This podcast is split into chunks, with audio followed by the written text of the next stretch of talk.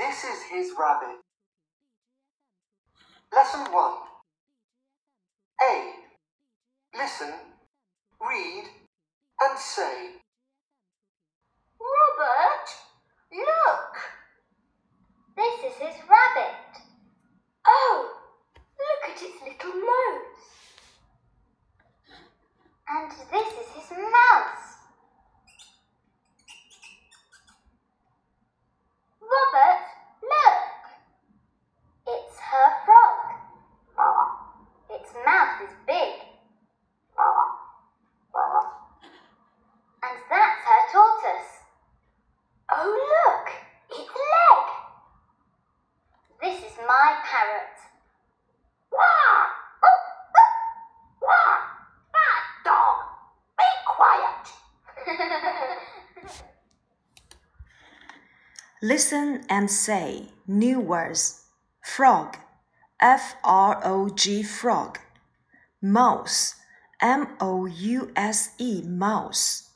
Parrot, P A R R O T, parrot.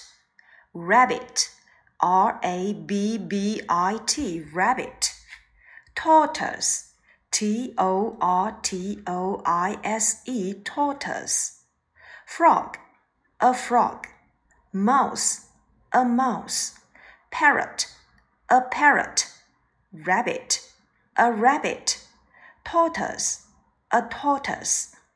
This is a frog. That is a mouse. It is a parrot. This is my rabbit. That is your tortoise. Part 1a Listen, read, and say. Robert, look. This is his rabbit. Oh, look at its little nose. Robert，你快看，这是他的兔子。哦，看它的小鼻子。And this is his mouse. 这是他的老鼠。Robert, look, it's her frog. Its mouth is big. Robert，快看，那是他的青蛙，它的嘴巴很大。And that's her tortoise. Oh, look, its leg. 那是他的乌龟。哦，看它的腿。This is my parrot。这是我的鹦鹉。Oof oof！汪汪。Bad dog, be quiet。坏狗狗，安静些。哈哈。在这一节课当中呢，我们接触到了三个物主代词，它们分别是男生他的 his，this is his rabbit；女生她的 her。This is her frog，还有动物它的 its。Look at its mouth。我们曾经讲过，人称代词 I、you、he、she、it 分别表示的含义是 I 我，you 你，男生他 he，女生他 she，动物它 it。I 用 am，you 用 are，is 连着他他他。I am a teacher。You are a teacher. He's a teacher. She's a teacher. It is a dog. 那么今天呢，我们所讲的这个叫做物主代词，要翻译成谁谁谁的，我的 my。My name is Tom. 我的名字叫 Tom. Your. This is your pencil. 这是你的铅笔。Your 你的。男生他的 his. This is his rabbit. 这是他的小兔子。 And this is his mouse，这是他的老鼠。女生她的 her，it's her frog，那是她的青蛙。That's her tortoise，那是她的乌龟。动物它的 its，its mouth is big，它的嘴巴很大。Oh look，its leg，哦看它的腿。My，我的，your，你的。男生他的 his。 女生她的 her，动物它的 its。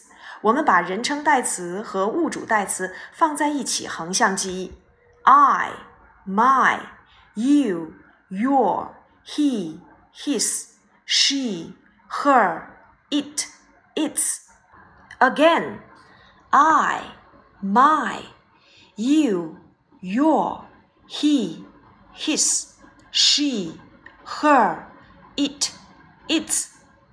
I 是我，my 我的，you 你，your 你的 he 他，his 男生他的，she 女生她，her 女生她的，it 动物它，its 动物它的。我们来用横向造句来记忆这些人称代词和物主代词。I am a teacher. My name is Mary. 我是一名老师，我的名字叫 Mary。You are a student. Your school bag is big. 你是一名学生，你的书包很大。He's a monkey. His name is Max. 他是一只猴子，他的名字叫 Max。She's a pig. Her name is Peg. 她是一只小猪，它的名字叫 Peg。 It is a dog. Its name is Kim. 它是一只小狗，它的名字叫 Kim。你们有没有发现，在物主代词 my、your、his、her 的后面，通常要接名词来表示谁谁谁的什么什么东西或物品就可以了。接下来我们看七十五页 D 部分练习。This is his rabbit. This is her frog. This is his mouse. This is her parrot. This is her tortoise.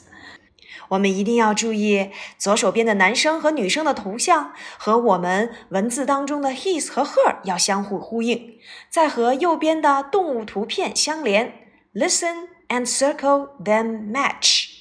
This is his rabbit. This is her frog. This is his mouse.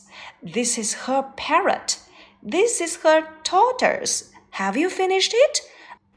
好的，课下呢，同学们不要忘记用物主代词 my、your、his、her、its 进行造句练习。今天的内容就到这里啦，See you next week. Bye bye.